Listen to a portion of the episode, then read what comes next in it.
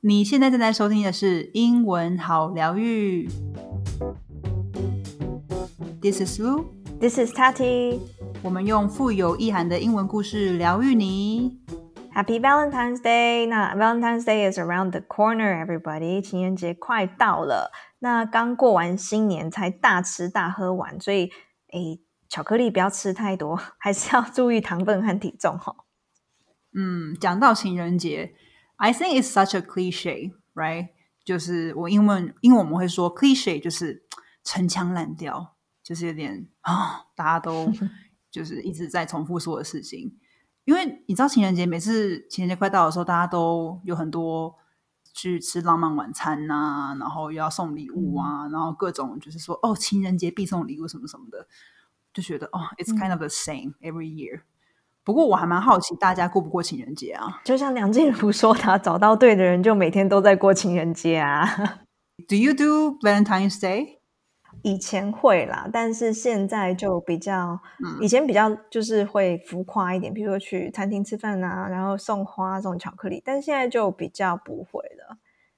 现在就会呃，可能说哎，情人节快乐，然后就很写张小卡片，或者是比较低调的，就是让安静的过去这样子。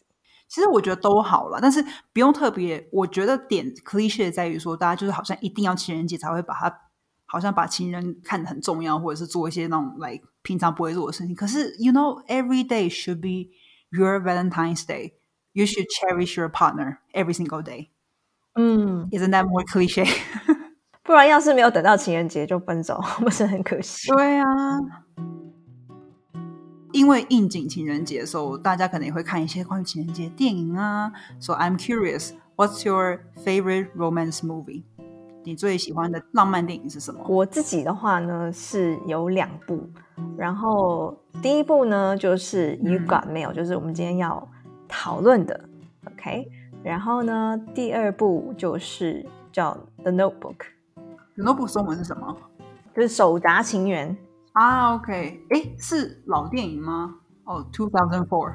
它是二零零四年，二零零四年，对，真的也是一个就是超级有一点太浪漫，但是就是因为那时候还小，你知道吗？所以印象很深刻。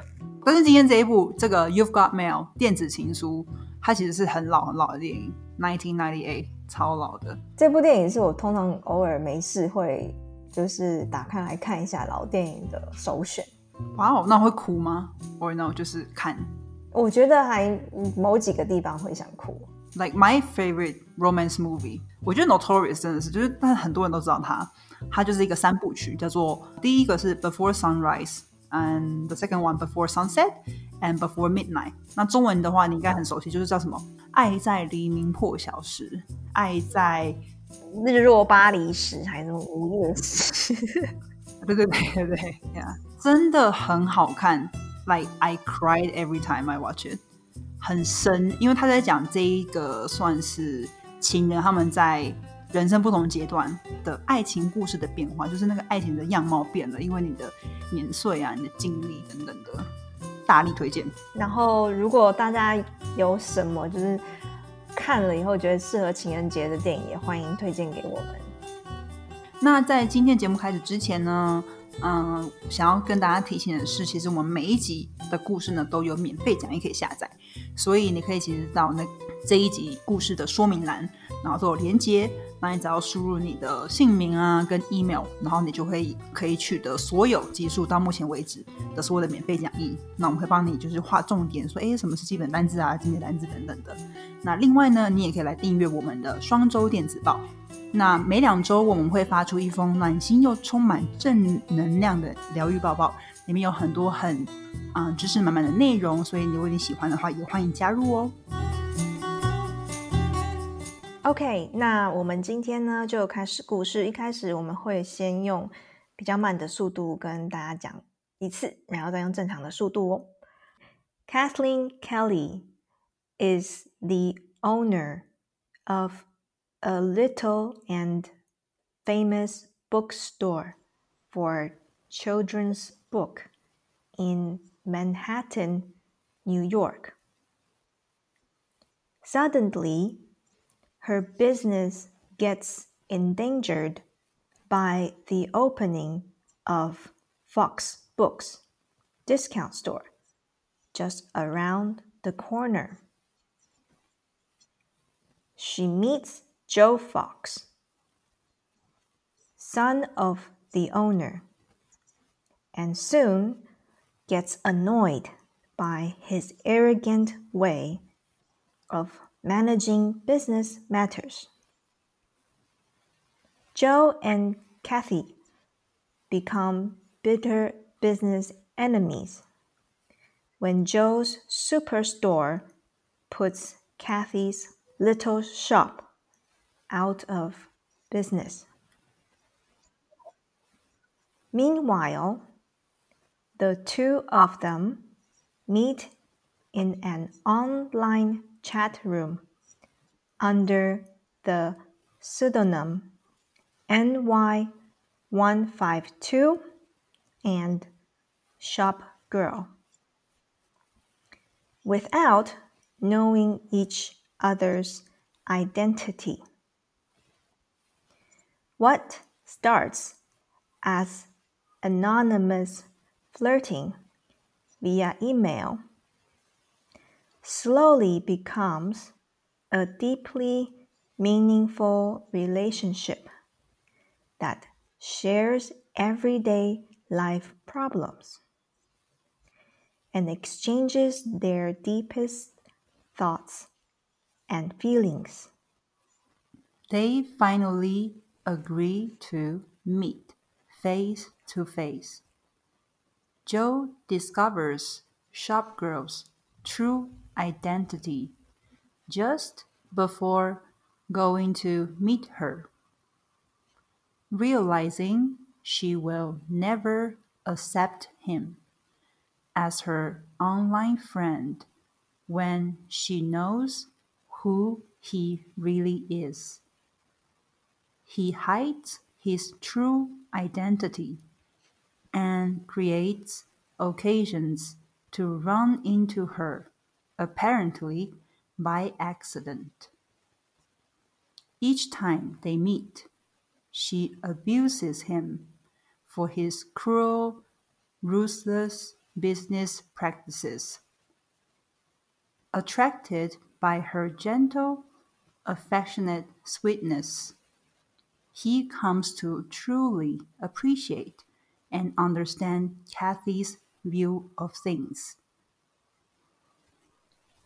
By contact with her, the ruthless, arrogant, sarcastic businessman gradually awakens to the joy of warm human relationship and compassionate human values.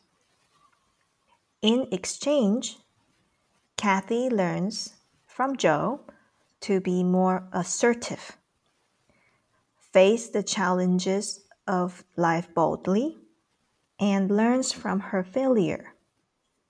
Increasingly attracted to the real life Joe, her mind clings to the anonymous relationship with NY152 until Joe finally discloses that the two men she loves are one and the same person. Now we're going to do the normal speed. Kathleen Kelly is the owner of a little and famous bookstore for children's book in Manhattan, New York. Suddenly, her business gets endangered by the opening of Fox Books, discount store just around the corner. She meets Joe Fox, son of the owner, and soon gets annoyed by his arrogant way of managing business matters.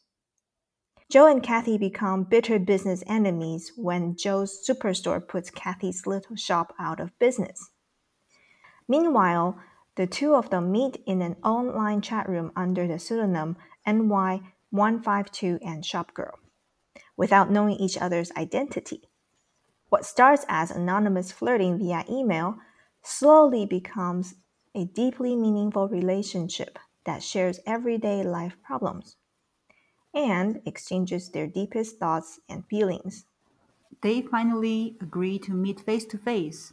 Joe discovers Shopgirl's true identity just before going to meet her. Realizing she will never accept him as her online friend when she knows who he really is.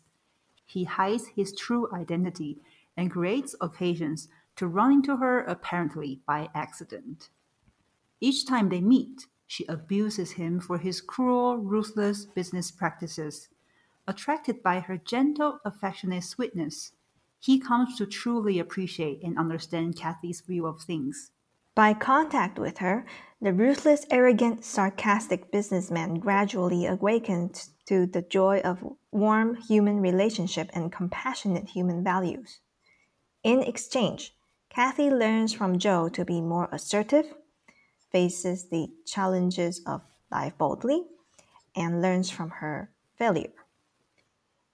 Increasingly attracted to the real life Joe, her mind clings to the anonymous relationship with NY152 until Joe finally discloses that the two men she loves are one and the same person.